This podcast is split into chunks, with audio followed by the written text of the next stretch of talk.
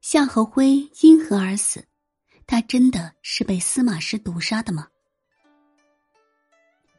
夏侯徽字元荣，晋景帝司马师第一任妻子，征南大将军司马尚之女。夏侯徽是司马师的妻子。司马师的名字，如果你不熟悉，那么知道司马懿、司马昭吧？司马师就是司马昭的亲哥哥，两人都是司马懿的儿子。今天我们就来说一说晋景帝司马师的妻子夏侯徽。在嫁给司马师之前，夏侯徽算是曹家的人，曹丕接受禅让，结束汉代天下。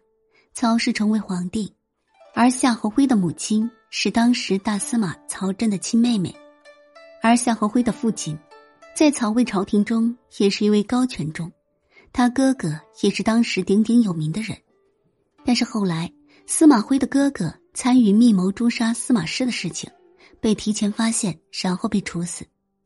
也就是说，对于夏侯徽来说，自己的哥哥想杀自己的丈夫。结果却是自己的丈夫杀害了自己的亲哥哥。人生艰难，夏侯徽一介女子，她能说什么呢？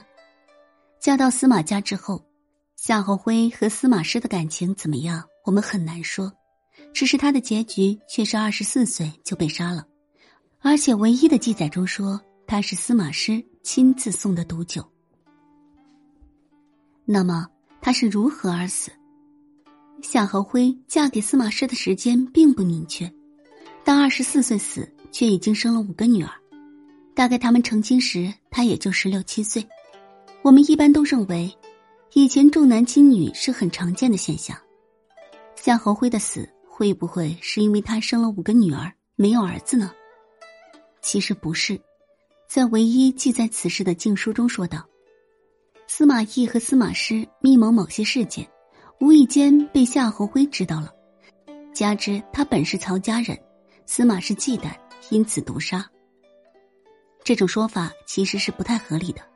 一般来说，我们了解历史上的事件，都会选择去看史书记载，但是其实记载不一定完全准确，尤其是像这样只有一样记载的，没有其他做对比和参考的，就更加有待考察了。按记载的时间来看。夏侯徽死的时候，魏明帝还在位。当时司马懿对魏明帝相当忌惮，而且司马师也还没有接触到权力中心，因为忌惮而杀了他，不是反而引起曹氏矛盾吗？都说司马昭之心，路人皆知，但是司马懿、司马师、司马昭三人接触到顶层权力，却都没有真正的当上皇帝，直到后来。